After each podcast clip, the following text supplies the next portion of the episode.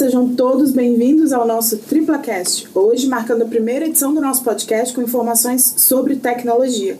Eu sou a Grazela Dias, coordenadora de marketing da Tripla, e no nosso episódio de abertura recebo os nossos especialistas em segurança da informação, Eduardo Berto, e nosso Data Protection Officer, João Lucas Saldanha. Sejam muito bem-vindos. Obrigado. Muito obrigado. É, Para os que não conhecem a Tripla, nós somos especialistas em infraestrutura de TI, segurança da informação e lei geral de proteção de dados. Você pode entrar em contato com os nossos especialistas pelo site www.triplat.com ou pelo telefone 0800 940 275. Para você entender melhor, o nosso TriplaCast estreia hoje, no dia 28 do 1, Dia Internacional de Proteção de Dados. A data foi instituída em 2006 no Conselho da Europa com o intuito de aumentar a consciência das pessoas quanto à importância da privacidade e promover a proteção de dados pessoais.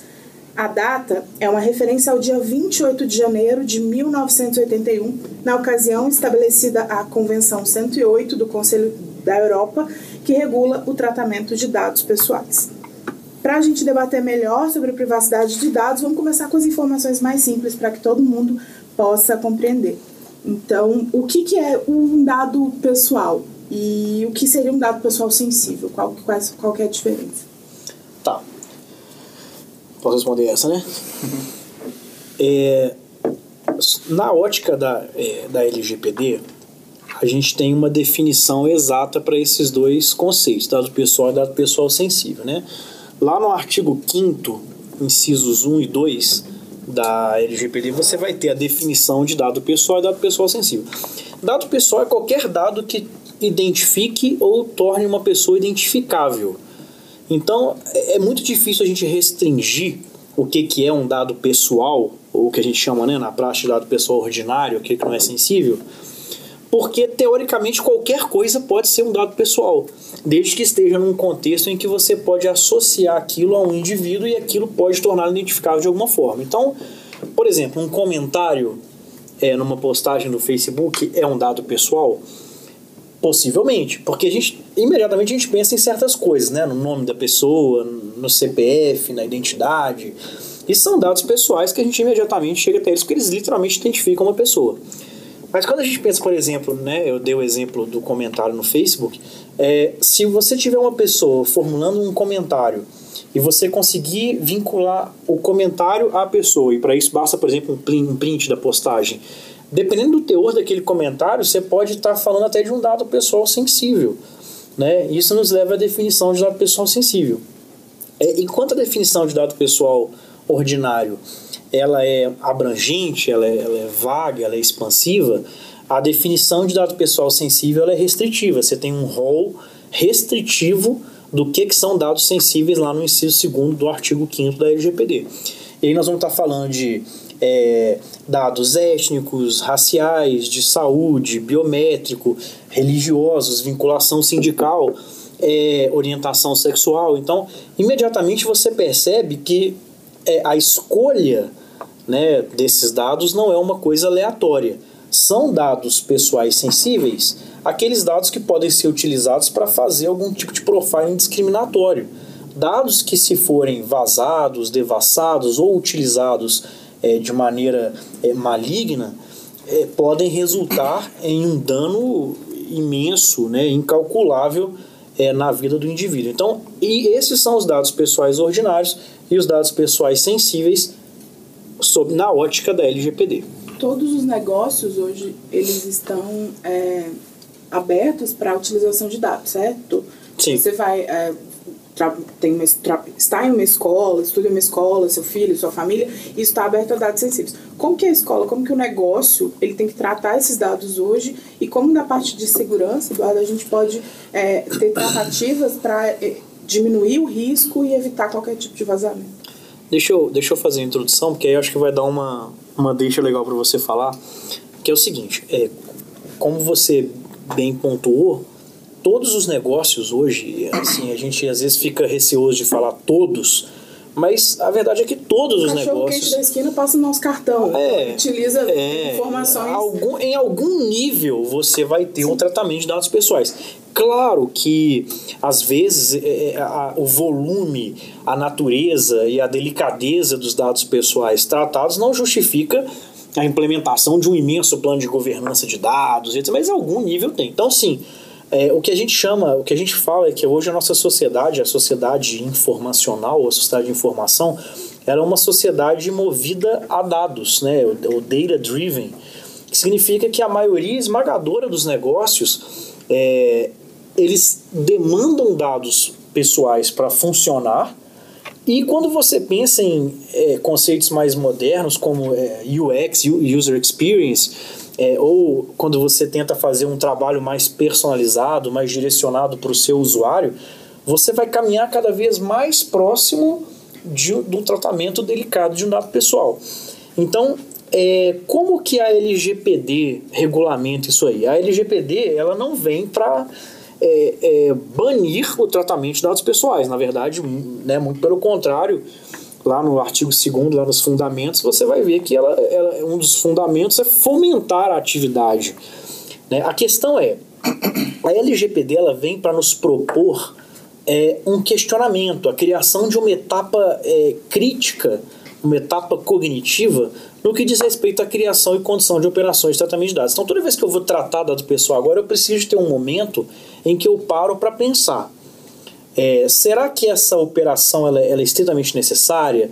Será que, mesmo não sendo necessária, ela tem valor que justifique a sua existência para o meu negócio?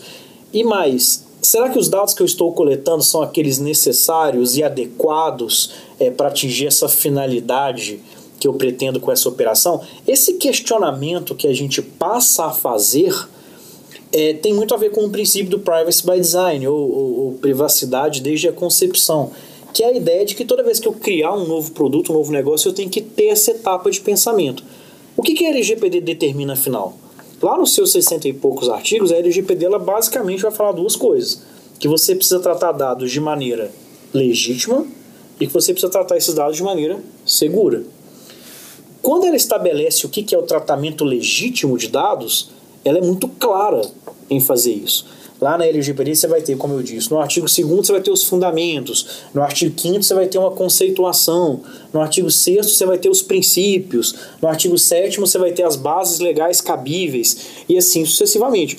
Então a LGPD é muito clara em dizer o que, que você tem que fazer para que o tratamento de dados seja legítimo, seja lícito acho que a maior parte da dúvida surge quando a gente faz a pergunta da segurança. Porque quando a LGPD fala de segurança, ela fala que você tem que oferecer segurança para os dados. Mas ela não fala o que, que é essa segurança. Ela não fala você tem que ter um firewall que tem essas especificações, você tem que ter um DLP, você tem que ter um CIEM. Ela não fala isso. Por quê? Obviamente, não faria sentido uma norma estabelecer parâmetros de segurança que, primeiro, ficariam defasados muito rapidamente e, segundo, não se aplicam a, a variedade de negócios. Né? Você não tem como uma padaria pequena ter o mesmo nível de segurança que uma mega corporação que trata dados. Aí fica a pergunta: se a LGPD não é, é, vamos dizer, detalhista na hora de dizer como que eu trato dados de maneira segura, como que eu posso garantir a segurança? Qual que é a segurança jurídica que eu tenho? É, o meu amigo Eduardo vai poder falar com mais propriedade aqui, mas é, o que a gente tem visto na, na, na praxe, não só aqui no Brasil com a LGPD, mas lá na Europa com a GDPR também, em qualquer outra legislação de privacidade que você tiver, é que no que diz respeito à segurança, o mais seguro é você recorrer a frameworks que sejam amplamente respeitados. Então você vai ter frameworks de cibersegurança, frameworks de processos de segurança e aplicar esses frameworks no seu negócio, resguardados as devidas proporções, é a forma mais segura de fazer isso. Aí eu acho que o Eduardo vai poder detalhar melhor. É, quando, quando eu falo em segurança de dados, é, a, a ideia mesmo é fugir um pouco de conceito de produtos e soluções. Quando você tem uma segurança, você precisa manter aquilo seguro, que, que ele está querendo dizer com isso? É que aquela informação precisa estar disponível a quem deva ver aquela informação e somente a esta pessoa. Ou seja, salvar uma lista no pendrive, pôr no cofre não funciona. Não funciona, não funciona. Então, se você tem um dado ali, determinada quantidade de dados de, de pessoas, uh, apenas quem deve tratar, enxergar esses dados, tem que, tem que ver esses dados. Ter acesso. Ter acesso a eles. Uh, e como que se faz isso? Aí entram as soluções. Por quê? Esses dados ficam armazenados normalmente em um computador. Esse computador detém um sistema operacional que detém outros softwares instalados nesse sistema operacional.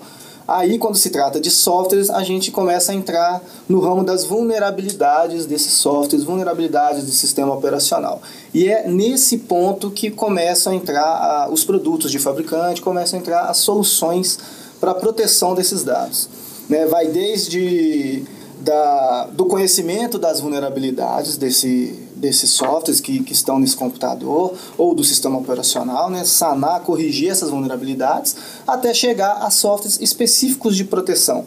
Seja ele antivírus, para evitar um malware que possa abrir uma porta e, e, e essa porta possa vazar dados. E aí você sobe um pouco o nível para um firewall, onde esse firewall vai ter regras que vão proibir uh, o acesso externo a este computador que detém esses dados. Uh, a partir disso, você tem também alguns softwares que vão analisar logs né, de acessos. Então, é dessa forma que você casa uh, a disponibilização dos dados somente a quem deve ter acesso e também, através de soluções, protege esses dados e o dispositivo de acesso dos terceiros não autorizados. É, eu acho até que é legal fazer uma ponte, porque o que, que a gente tem visto na nossa experiência? É, o Brasil, eu vou até pegar um, um, gancho que você mencionou no começo aí, a, a Convenção 108, né, da, da, da, do Conselho da Europa. Se eu não me engano, é da década de 80. Início da década de 80. Pois é, e não é, não é o mais antigo regramento de proteção de dados que a gente tem na Europa. É, de legislação específica, porque se a gente for pegar julgados, jurisprudências e doutrinas, você vai voltar até o século XVII Lá na Europa, no século XVII, já se falava no que a gente pode enxergar como sendo ali os precursores da noção do direito de privacidade. Mas lei própria de proteção de dados, a gente teve a, a primeira que a gente né, reconhece como sendo específica para esse fim é a Lei Hessiana de Proteção de Dados, que é do estado de Hesse, na Alemanha.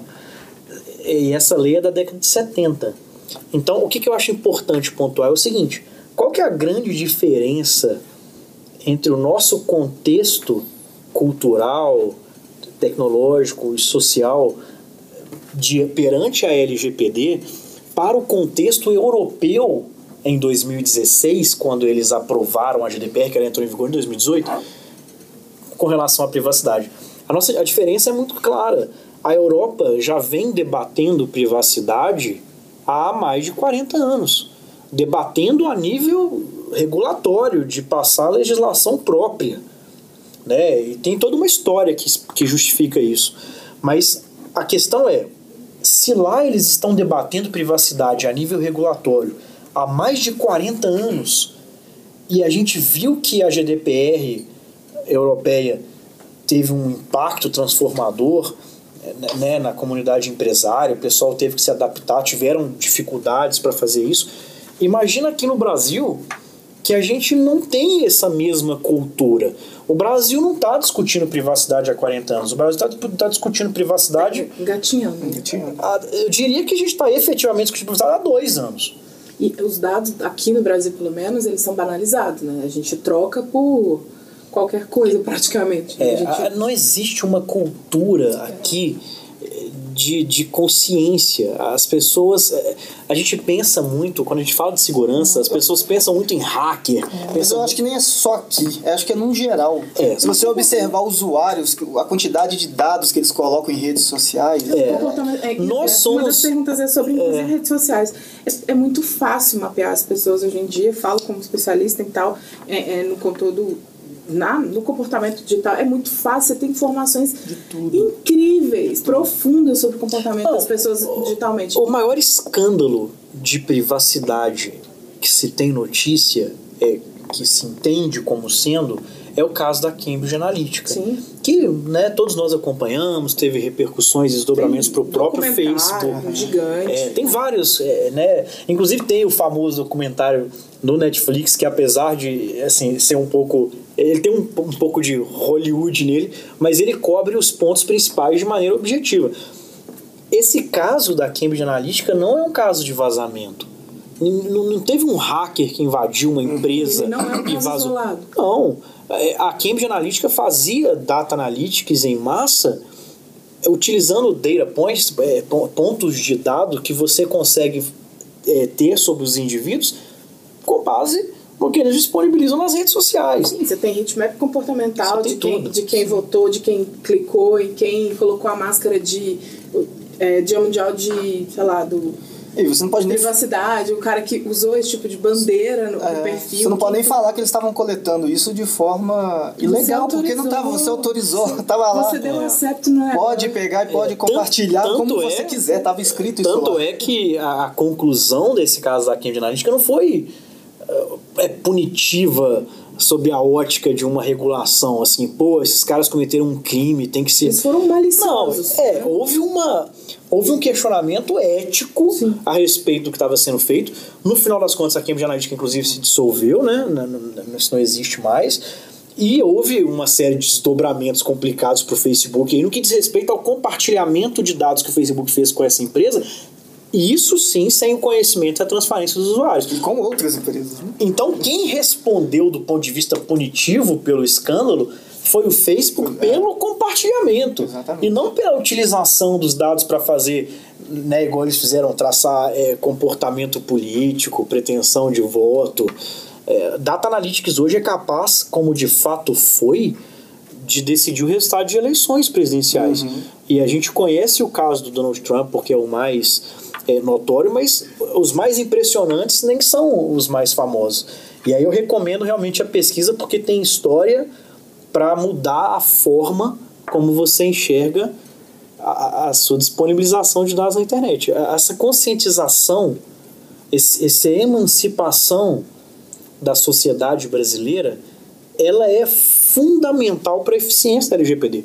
A LGPD não vai ter o efeito que ela precisa ter se a sociedade não aprender a proteger os seus dados. Seus próprios Isso dados. né? precisa começar culturalmente nos negócios. Por exemplo, a gente acessa o computador da empresa e sai para tomar um café e não trava. Sim. A gente acessa um e-mail na casa de um amigo, a gente não sai do e-mail. Uhum. É, dentro de um negócio, por exemplo, é, a conscientização ela é um caminho.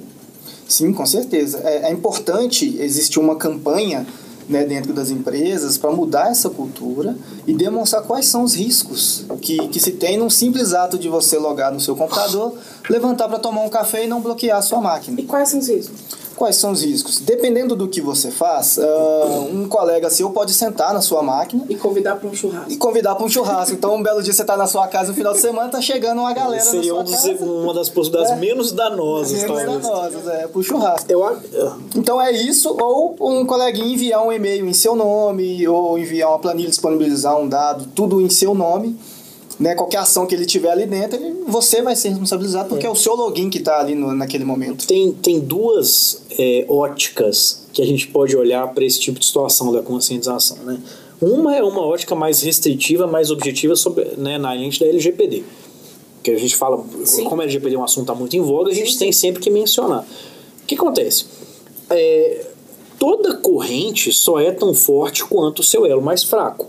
Né? Não adianta você ter uma, uma corrente toda de, é, de titânio e um elo de plástico, porque é ali que ela vai arrebentar e o que tiver nas pontas vai cair e quebrar. E por que, que eu estou mencionando isso? Não adianta você fazer um investimento bilionário em cybersecurity, contratar o que tem de melhor, mais top recomendado pelo Gartner ou por qualquer outra instituição é, de respeito, se você não fizer um processo de conscientização, porque não interessa o investimento que você fez, basta um funcionário tirar uma foto Sim, de uma tela, exatamente. entendeu? Então, assim, não necessariamente a gente tem controle sobre isso. Existem formas que a gente pode mitigar, diminuir, otimizar a, a- as, as vulnerabilidades no negócio, mas você nunca pode. Bom, não sei se nunca, mas você pode. Não, nunca Quase. pode. Não, você é nunca difícil, vai ter poder dizer ponta, né? Que você está absolutamente sim. blindado. É. Isso não sempre existe. É. O que acontece, inclusive, isso, isso, isso re- remete a um ponto muito importante, porque um dos maiores mitos é, da LGPD foi a ideia de que você precisaria se blindar, que os vazamentos, que os incidentes resultariam em punições. Porque, na verdade, a lei fala alguma variante de que se você sofreu uma invasão, você vai ser multado. E isso não está escrito na lei. Na verdade, a lei não fala que você vai ser multado se você sofrer um, um incidente. O que a lei fala é que você vai ser responsabilizado, você vai sofrer uma sanção, caso você não tenha é, envidado esforços no sentido de mitigar de maneira satisfatória os riscos desse incidente. Que pega desde as vulnerabilidades quanto a conscientização De também. tudo. De A ideia é você pensar que você até pode, você pode sofrer um incidente de dados é, seríssimo na vigência da LGPD e, e talvez nem ser punido por isso. Basta que você consiga comprovar para a Autoridade Nacional de Proteção de Dados, ou para o magistrado, ou para seja lá quem for a autoridade que está regulando aquela situação, que tudo que você podia fazer para impedir aquilo você fez. É. E aí, tanto na parte hardware, de con- conscientização, segurança, Tudo, é, firewall, enfim. Você tem que ser capaz de mostrar, e aí é por isso que a gente É a fala. boa fé. É, a gente fala de constituição de pré-prova ou, ou- ou constituição de evidência, né? Sempre que a gente fala de adequação regulatória, e aí não é só LGPD, ASISO 27001, Sim, uhum. a gente tem que gerar evidência. O que, que significa isso? Significa que eu preciso gerar provas de que esse meu esforço de redução de risco existe. Por quê? Se por acaso eu sofri um incidente, eu tenho que ser capaz de virar e falar: autoridade, houve um incidente. Apesar de eu não conseguir impedir esse incidente, eu, eu detectei esse incidente, o que é importantíssimo. Estou de boa fé comunicando esse incidente e eu quero mostrar para você por que, que tudo que eu podia fazer para evitar eu fiz. Infelizmente, inauguraram uma ameaça em mim. Né? Você nunca sabe o que pode acontecer. Às vezes você tem um excelente investimento, mas você foi sorteado, cara, com uma coisa que não está mapeado por nenhuma grande eh, entidade de Por segurança. exemplo, uma foto. Né? Um visitante, enfim. Por exemplo, uma coisa, foto. Uma porta. Tem, um- tem uma charge muito legal que eu vi que pega justo essa questão de, de o que você faz para blindar a sua segurança, mas quando se peca numa campanha de conscientização, tudo cai por água, a- a- tudo vai por terra.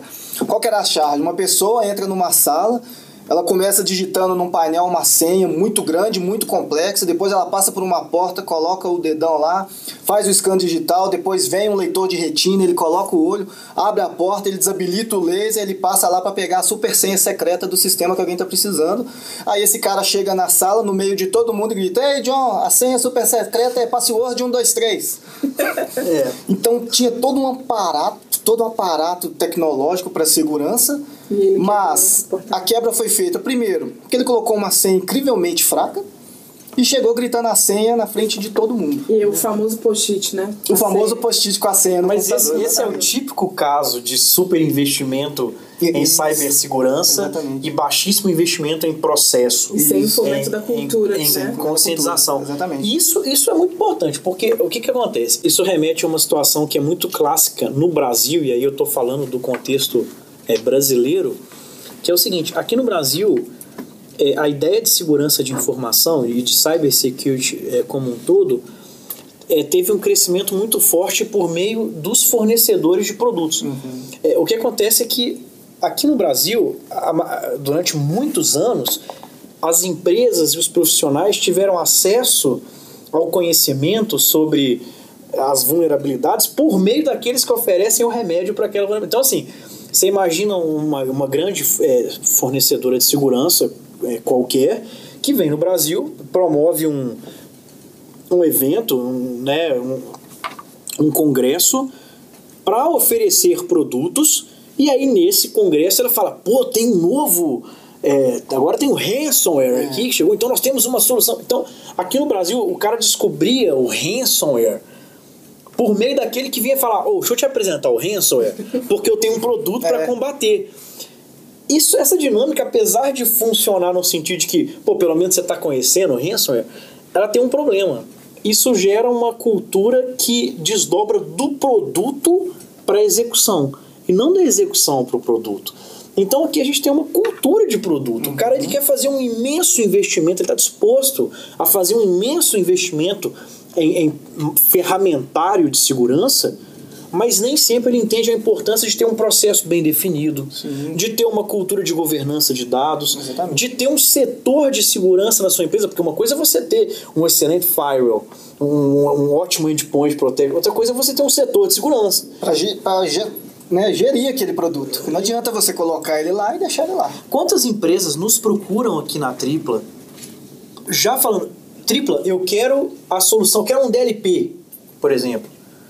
Mas aí você vira e fala, tá, mas deixa eu entender o seu negócio. Por que, que você quer? Por que, que você Por que quer? que você Ah, porque eu quero ficar em compliance com o LGPD. Cara, peraí, não tá escrito em lugar nenhum.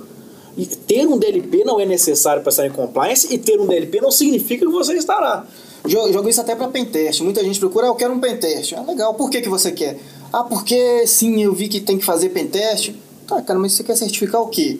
Você tem internamente uma cultura Você de. já teve algum problema? Já teve problema? Ou você gerencia as vulnerabilidades do seu ambiente? Você, depois da gestão, você faz um projeto de correção? Sim. Ah, então agora você quer testar essa correção para ver se tá ok? Não, não tenho nada, eu quero um pentest. É Não faz É sentido. produto de prateleira, Não, é, é, não, compra de prateleira. Não, e é o produto da moda. É, Assim, exatamente. sim. da moda, né? Pentest, DLP, Quero CIEM. dois pentest e um DLP pra viagem. É. É porque Pentest, DLP, eu acho que Pentest, DLP e CIEM Quero dois pentest. São as Fritas coisas- acompanha? sabe? Isso. com limão e gelo, me viu? É. Então, assim, eu acho que é muito sedutor, porque são produtos que, não no caso do Pentest, né, que é um serviço, mas eh, são coisas muito sedutoras porque são muito modernas, são muito são muito úteis. Mas uma coisa que, que E o hoje Eduardo elas são até vendidas num formato quase que... De prateleira. Não, e formato prateleira sim, mas ele tem uma fumaça de sedução, assim. ó. tem, é, É místico. o negócio, Pô, ele, ele trouxe, a ele tem, gente já- tem. a gente- seu fez pentest, meu Não, a fez. gente já avaliou. tem DLP, o meu tem. Não, a gente já avaliou a empresa aqui que ah, durante o levantamento o cara mencionou: Ah, eu tive um DLP. Eu tive ele por um ano. Mas nós tiramos, por exemplo, tem seis meses. E a gente falou, pô, mas vocês tiraram. Por que, que vocês tiraram? Era uma empresa que até no contexto negocial fazia sentido ter um DLP. Vocês tiraram porque vocês não estavam gostando? Ah, tava dando muito falso positivo. Pra quem não Tava dando muito alarme. o que que é o DLP, pra quem tá ouvindo e não Explica sabe? melhor. DLP é o famoso Data Loss Prevention. Né? Beleza. É quando você vai classificar os seus dados né, e vai garantir que ele ah, não seja visto, não seja acessado, compartilhado de forma indevida. E aí vou até pegar o gancho que, é o- e- que comunica com esse caso, que é o seguinte. Ele- olha o que ele falou, eu tirei porque estava dando muito alarme falso. Olha qual que é o problema. O problema não é o DLP. Olha o que ele falou, você vai classificar os seus dados para evitar perdas, data loss prevention. né? É. Se você não tem políticas de classificação de informação, se você não tem. Porque o DLP ele executa as regras, vão ter algumas regras que vêm de padrão lá para você poder acionar, dependendo da tecnologia que você usa, mas as regras, quem cria é a sua corporação. Primeiro, quem te falou que são falsos positivos? Exatamente. Então, aí, aí o que nós perguntamos foi: peraí, mas você preferiu tirar o DLP do que colocar uma equipe para apurar os, os falsos positivos?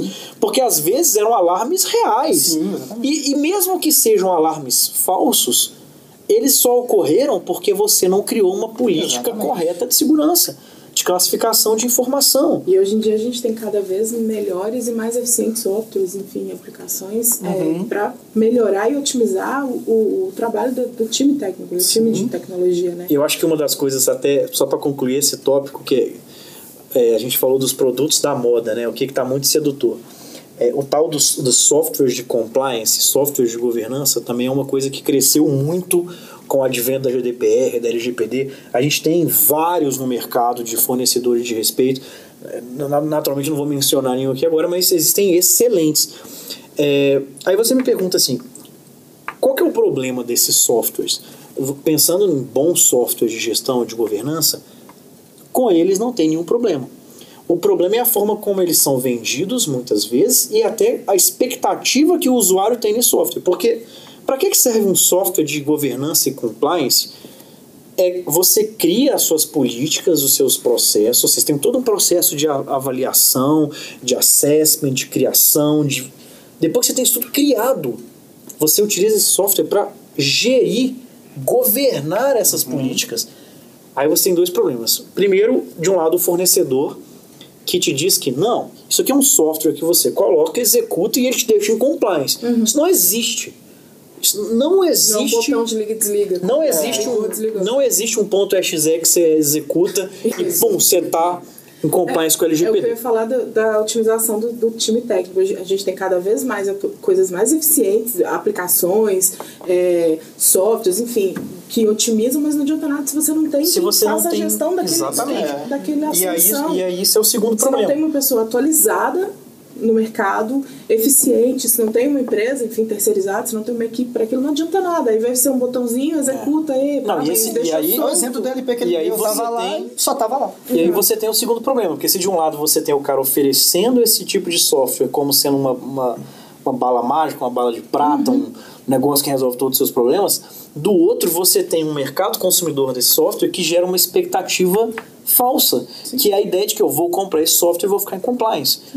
Então, a conscientização que você mencionou mais cedo, ela tem uma função dúplice, porque ela não só conscientiza a sua, a sua corporação do ponto de vista de segurança, de fato para evitar, mitigar os riscos de incidente de segurança, como ela te conscientiza previamente para te dar o conhecimento necessário, até para você saber escolher o que você precisa. Exatamente. Eu acho que um dos maiores problemas que as empresas estão enfrentando hoje, com contratação de consultoria em LGPD, inclusive, é não saber até o que buscar nesse cara.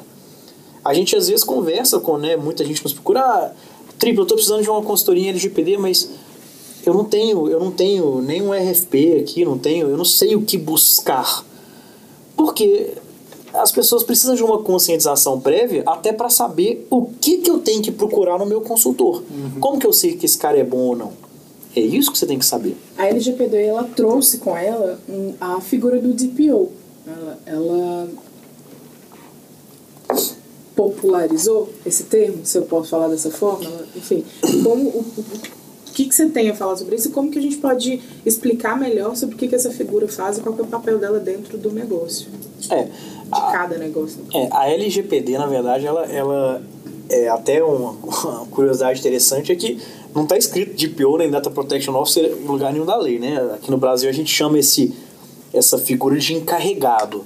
Mas como encarregado é um negócio muito vago, é difícil você falar, não, estou precisando de um encarregado na minha empresa. Encarregado de quê, né? Muita gente chama até encarregado de privacidade, encarregado de proteção de dados. O DPO, ele, ele já existia, né, na GDPR, na verdade ele já existia, ele é anterior até a GDPR, pouca gente sabe disso, já existia essa figura em outras legislações, tá? Muito antigas até, uma pessoa que faz essa, que tem a mesma função. O que, que o DPO faz? Né, na- vamos pensar na LGPD que está no nosso contexto. O DPO ele, ele é basicamente uma ponte de comunicação entre o titular dos dados, eu e você, o controlador de dados, que é aquele que tem o poder decisório sobre o que é feito com os dados tratados, e a Autoridade Nacional de Proteção de Dados. Então, o DPO ele é o cara que ele vai estar ali para intermediar essa comunicação. Ele recebe reclamações é, dos titulares, ele tira dúvida, ele recebe solicitações, Ele é o guardião.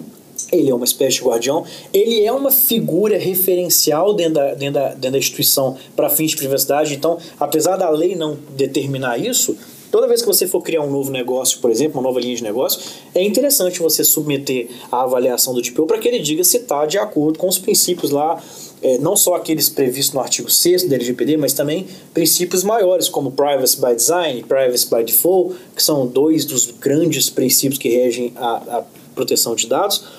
E claro, ele vai ter uma função é, quase postulatória frente à autoridade nacional, porque ele peticiona na autoridade nacional, ele, ele, ele comunica a autoridade nacional pela empresa.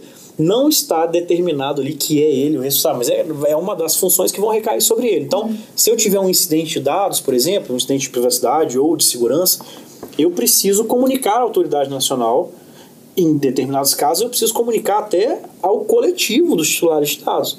Quem vai fazer esse julgamento e de fato redigir essa comunicação é o DPO. Então, essa é a função do DPO dentro da LGPD. O que, que você espera do DPO? Você, é, quem é esse DPO afinal? Né? Acho que uma das perguntas que eu mais escuto é: esse DPO ele é de TI, ele é advogado, ele é o quê?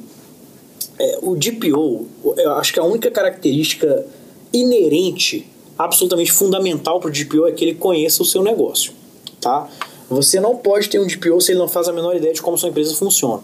Então, você gostaria de ter como seu DPO, se ele for interno, e aí, né, só pontuar que a LGPD permite que o DPO seja terceirizado. É, no texto original isso não era possível, mas ela foi adequada e, e depois das alterações tornou isso possível. Então, independente do seu DPO ser interno ou ser externo, é importante que seja alguém ou uma empresa que esteja disposta a conhecer o seu negócio e as suas particularidades. Ponto. O que, que são as habilidades e atribuições do DPO? O DPO ele é um cargo ou uma função, uma atribuição multidisciplinar. Isso aí não tem como você escapar. O seu DPO ele tem que ter algum conhecimento jurídico regulatório, não é por determinação legal, não porque ele vai, ele vai ser o cara que vai horizontalizar a LGPD na sua empresa, ele vai executar aquilo ali dentro. Ele tem que ser capaz de ler a LGPD e interpretar, exercer hermenêutica, interpretar a norma e saber o que fazer dentro da sua realidade, dentro do seu negócio. Em outras palavras, ele vai meio que traduzir, né? As ele vai traduzir E aplicar. e aplicar isso, te mostrar como fazer, Isso. onde fazer, né? Isso. Então o conhecimento regulatório é para isso, não é porque tem, tem que ter uma carteira do AB porque a lei manda. Não. Basta o cara realmente ter uma condição de exercer essa função hermenêutica. Por outro lado, esse cara tem que ter algum conhecimento de segurança de informação. Porque no frigir dos ovos, ele é um profissional de segurança. Ele tem, ele pode não ser um cara, né, super certificado nisso, mas ele, ele, pode não, não ser necessário operacionalizar, por exemplo, um, um DLP, mas ele tem que saber pelo menos o que, que é, para que, que serve, né, o que, que existe no mercado de segurança para solucionar determinados problemas. Então, tem que ser um Tá cara que extremamente atualizado no mercado. Sim, é um cara que ele entende alguma coisa de, de processos de segurança e que tem que ter algum conhecimento também em cybersecurity, que é isso que a gente mencionou agora. Então, veja que é um cara multidisciplinar. O conhecimento não precisa ser técnico, né? Não Como precisa você ser falou, ele técnico. precisa saber que existe e como aplicar. Isso, assim, o DPO ele pode não saber usar um DLP para criar determinada regra, mas ele tem que saber que o DLP, com o auxílio de uma regra, ajuda a prevenir perdas de dados. Ele sabe que é um instrumento que está à disposição dele. E aí, qual que é o grande problema? Esse cara, ele não só é difícil de achar, porque pensa, pensa na formação desse cara. Ele não só é difícil de achar, como ele provavelmente vai ser um profissional um pouco caro. Pela, pela formação que ele teve, né, pela história de construção que é muito específica, ele vai acabar saindo um pouco caro para a empresa. Por isso a gente tem algumas opções. Né? Como eu disse, a LGPD permite que o seu DPO seja terceirizado, caso seja o caso, inclusive ser uma empresa. A ideia é que, se você for ter um DPO interno, o ideal é que, apesar de você indicar aquele cara, a Grazi é o DPO, ele tem uma equipe de suporte, ele tem um time de privacidade e que esse time seja multidisciplinar. Tem um cara de cyber, um cara de processo, um cara jurídico, e aí um deles vai ser o DPO, ou né, um, ter um quarto vai ser o DPO, não importa, mas que respeite a complexidade desse trabalho. Como você pode ver, de um jeito ou de outro, acaba saindo caro para a empresa. Sim. Ou você botar um time, ou você botar um cara que domina tudo isso.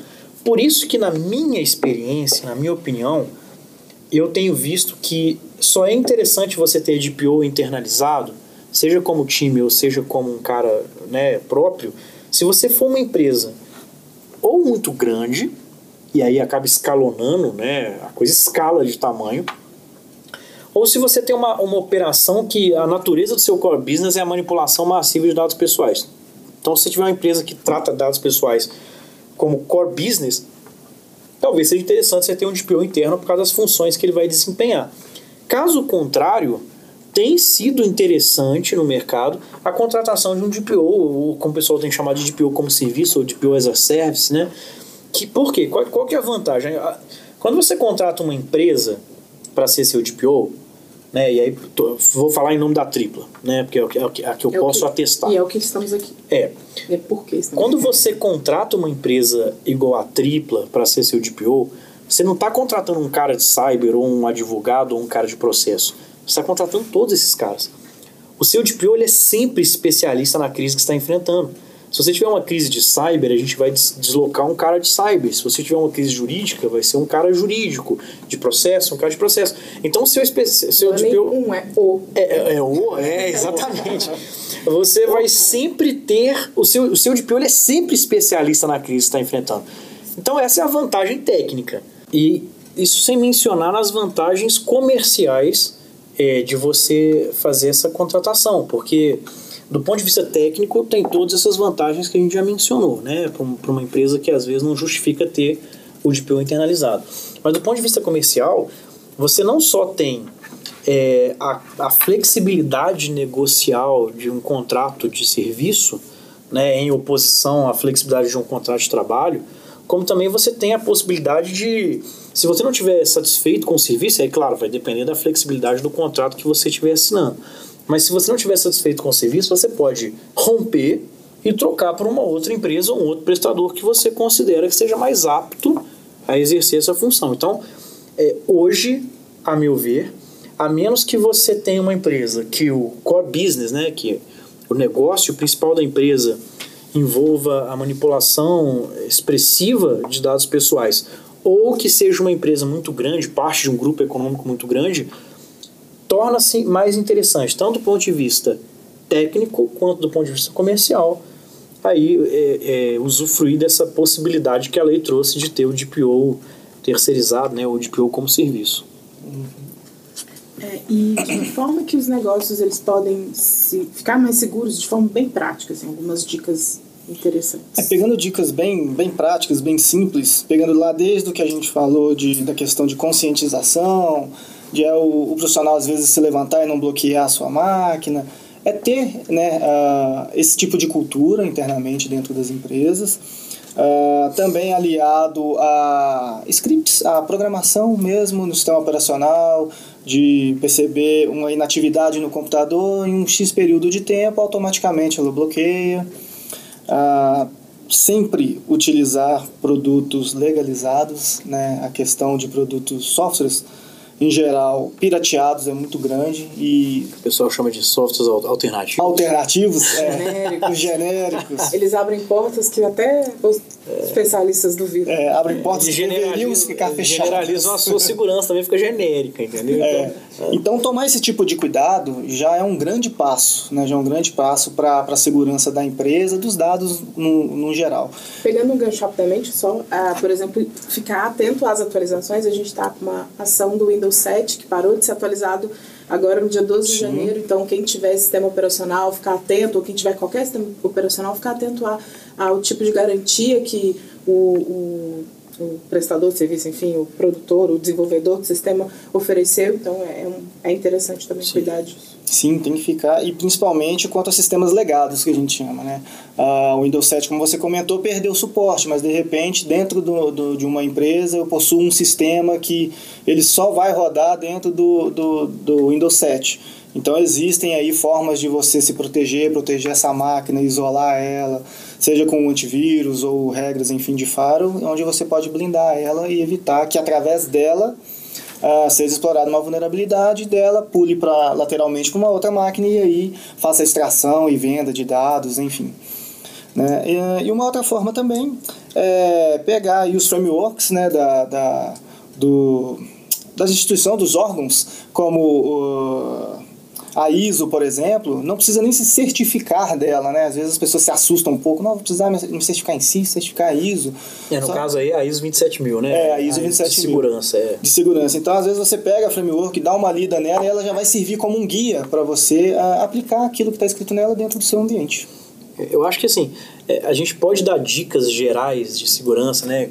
Como uhum. essas foram pontuadas, mas é muito importante a gente entender que cada ambiente, Isso, cada negócio é um negócio. Precisa, ah, precisa é, ser tratado da sua maneira. A gente bem fala isso aqui. É, você só vai ter um trabalho realmente maduro, aprofundado e personalizado se você fizer uma avaliação dentro da sua realidade. Né? Diagnóstico, e aí, e aí eu até né, reitero que o, o que o Eduardo falou aqui, porque você pode recorrer a esses, esses frameworks de segurança, né? Você vai ter a ISO 27000, como ele mencionou, você vai ter NIST CSF, Sim. você vai ter SIS Controls para cibersegurança. E às vezes você não precisa certificar sua empresa Isso. nesses frameworks, né? Mas você pode utilizá-los como uma bússola, como um norte, né?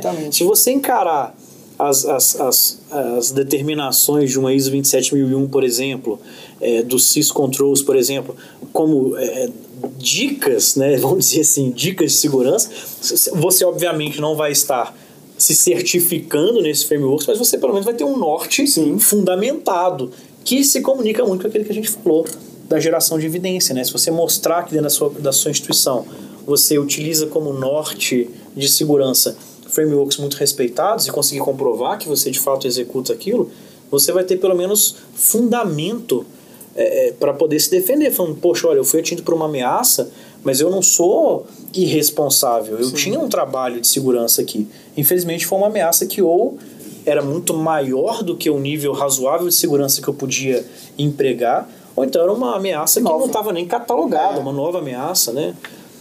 Como que a gente, como que a Tripla pode ajudar outras empresas em relação à privacidade de dados? Então? Bom, aí é- é uma resposta bem abrangente, né, na verdade, Ué, porque a, gente aqui na tripla acho que a gente tem, acho que o nosso grande diferencial é a nossa multidisciplinariedade, né? A gente tem uma pluralidade de especialistas muito grande aqui. Nós temos o cara que ele é advogado, eu, minha formação, eu sou advogado de formação. Eu sou especialista em proteção de dados, tenho várias certificações de segurança e tudo, mas eu sou um advogado de formação. O Eduardo é um cara de segurança, é um cara da área de tecnologia. Como que a tripla pode te ajudar no que diz respeito à privacidade e proteção de dados? Completamente.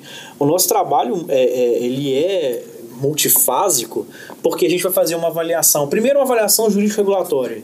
Só né? para começar rapidamente e, e ajudar a nortear essa, essa resposta, a gente tem uma tríade também de entrega, né? Uhum. Tanto a parte jurídica, a parte de cyber e a parte de processos. É, o isso que é. faz a gente especial. É, faz a gente, faz a gente triplo. Sim. né? Acho que a principal acho que- forma aqui que a, a Tripla tem de, de ajudar é aqui dentro nós temos profissionais capazes de entrar no seu ambiente e entender exatamente a, o nível de maturidade que ele está hoje, entender o que você precisa, né, e te ajudar a chegar aonde você precisa. É, a Tripla não é uma empresa que você busca se você estiver querendo uma solução de prateleira. A verdade é. De- Definitivamente. É, eu acho que assim, a gente tem que ser muito franco e realista com relação ao que se espera da nossa entrega. A tripla, assim, felizmente ou infelizmente, não é uma empresa que vai te entregar uma solução padrão. A gente não faz manualzinho de adequação LGPD e te vende. É. Nosso trabalho é um trabalho. Não. Nosso É, trabalho é personalizado. Só contextualizar isso, tem um exemplo que eu estava conversando com, com um cliente a respeito até de, de uma proposta de pen test. Então eu comecei a questionar várias coisas do cliente, comecei a questionar o ambiente, o que, que ele queria que, com isso, o que, que ele esperava receber com isso, quais entregáveis e tudo.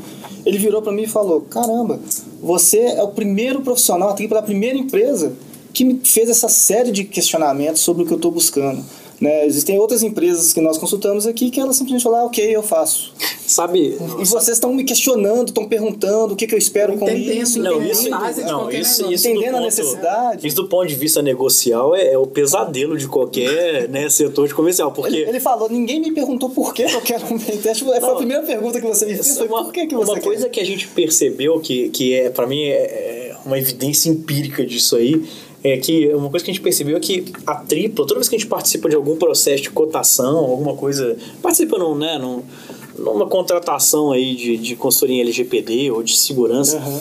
é, uma coisa que a gente percebeu que é muito interessante é que quanto maior o nível de maturidade do cliente, quanto maior o nível de, de consciência e principalmente de exigência do cliente, maior a chance a gente tem de levar o negócio.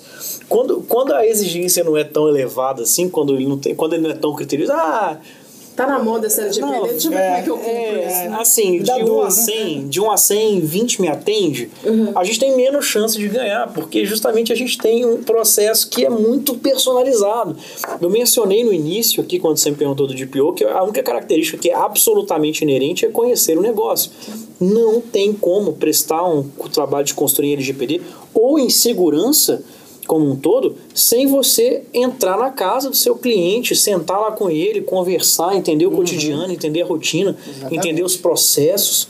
Então eu acho que por mais que a tripla tenha essa multidisciplinariedade, tenha profissionais de várias áreas, tenha uma personalização muito grande, eu acho que o nosso grande diferencial no final das contas, é, e aí ecoa muito com o nosso lema de conte com a gente, é a nossa disposição de entregar para você um trabalho que serve só para você. Toda vez que a gente entrega um relatório diagnóstico de LGPD para um cliente, é dele. Não é um relatório de LGPD, é um relatório de LGPD da sua empresa. Não é uma cartilha Não, não genérica. é, não é uma cartilha, sem sombra de dúvidas. Não é uma cartilha. É muito mais do que Até mesmo isso com softwares. Você vai adquirir um software, um produto de um fabricante para proteção de dados, aquele produto ele faz determinada coisa. E o nosso papel é entender como que aquele produto vai atender melhor você dentro do seu ambiente. Da sua realidade. É, dentro da sua demanda. realidade, não simplesmente colocar o produto e colocar ele para rodar. Eu acho que esse é o nosso grande diferencial aqui, se eu tivesse que pontuar algum deles. Eu concordo em absoluto. É, então, só lembrando que a gente está na estreia do nosso TriplaCast, hoje, dia 28 de janeiro, Dia Internacional de Proteção de Dados. Eu queria pedir as considerações finais para a gente finalizar nosso primeiro programa. É, uma, consideração, uma consideração que eu tenho é, primeiro, procure se conscientizar um pouco melhor, né? Sobre questão de segurança de dados. Pode ter certeza que o mínimo, ou o que você pensa ser mínimo de ação que você vai fazer, é, vai fazer toda a diferença. Né? Buscar conhecimento. E forma disso é, é ler matérias, ler blogs, que é o caso da Tripla, né? Que nós temos o nosso blog aqui de, de, de, de segurança ou de infra, na parte jurídica também. É uma boa fonte de, de informação. Quem quiser acessar o nosso site, ele é www.triplant.com, sem o BR, com bastante informação, ba- bastante conteúdo. Quem quiser pode mandar, inclusive, comentar ah, os conteúdos que a gente posta, entrar nas nossas redes sociais também, ficar à vontade, João. Bom, é, então acho que né, uma consideração importante é conscientize, né? Já que a gente falou tanto de conscientização aqui, é, e, e essa conscientização entenda como sendo uma conscientização que começa desde antes de você contratar qualquer coisa. É, a gente sempre a gente sempre menciona, né? A gente brinca que se você, se você não entender nada sobre seu carro, nada, se você não entende nada sobre seu veículo e ele der um problema e você levar numa oficina, você tá na mão de quem avaliar. Né? Se o cara falar, ah, deu um problema na repimboca da parafuseta, vai ter que trocar, você não sabe o que é isso, o cara decide qual que é o problema do seu carro.